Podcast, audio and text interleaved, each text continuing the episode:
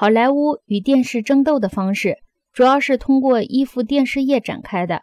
电影业的大多数厂家现在都在搞电视节目，但是近来他们试用了一种新的策略，即设置耗资巨大的影片。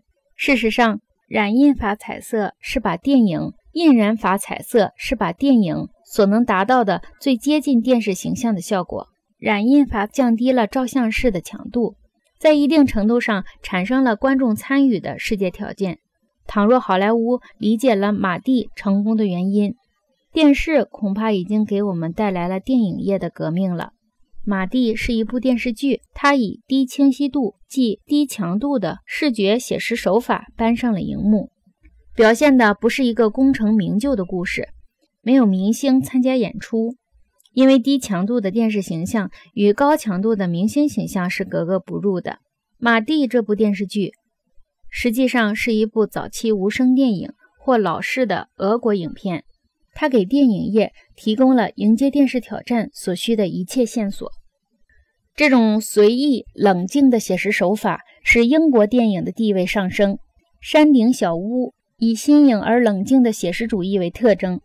他非但不表现一个发迹的故事，而且宣告灰姑娘那种包装故事的消亡，正如玛丽莲梦露之死宣告明星制的衰亡一样。山顶小屋表明，猴子爬得越高，屁股就暴露的越多。其寓意是，发迹不仅是邪恶的，而且是苦难的公式。像电影这种热媒介，要接受电视的冷信息是非常困难的。然而，彼得·塞勒斯主演的电影《杰克》，我感觉不错。唯有两个人能玩，与低清晰度的电视形象所产生的新特征完美的吻合协调了。小说《洛丽塔》改编成电影的得失难以说清，也包含了这样的意思。作为一部小说，它受到欢迎，这就宣告表现浪漫故事的反英雄手法开始了。电影业早已辟出了一条表现浪漫故事的坦途，以适应成功故事的走红。洛丽塔宣告，这条坦途毕竟只不过是一条牛蹄踏出的小道。说到成功，无能之辈是与之无缘的。